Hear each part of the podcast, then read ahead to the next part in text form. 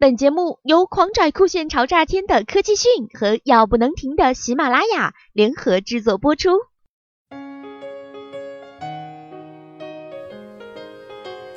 前几天在微信中盛传这样一个段子：中国队进入世界杯只需要五步：一、通过运作让国际足联分配给南极洲一个名额；二、中国男足被分配到南极洲赛区。三、中国男足与企鹅争夺出线权；四、客场逼平企鹅；五、主场安排在三亚，热死企鹅之后直接出线。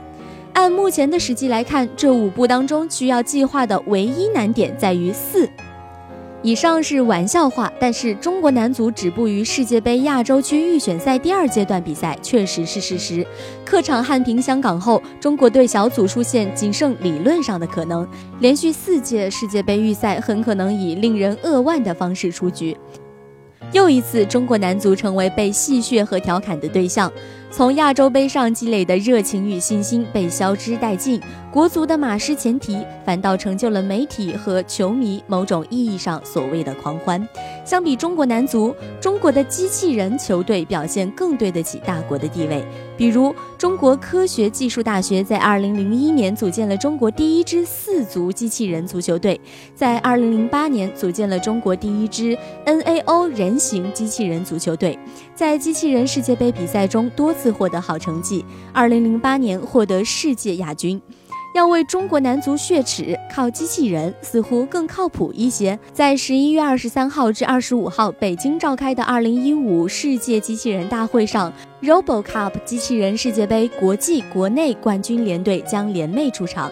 二零一五年十一月二十三号至二十五号，二零一五世界机器人大会将在北京国家会议中心举办。大会期间将举办多个精彩、富于创意的主题活动。而在此次的机器人大会上，中国的机器人球队也将出场。据悉，在机器人足球表演区，RoboCup 机器人足球世界杯的冠军队伍——澳大利亚新南威尔是大学。和中国科技大学机器人足球联队将以 NAO 标准平台组比赛的方式进行机器人足球表演。十个可爱的 NAO 将以分组对抗的形式为观众带来一场另类的足球比赛。这些机器人完全自主运行，不需要外部控制。在一九九七年首届机器人世界杯 RoboCup 举办时，该赛事的发起者就制定了一个目标。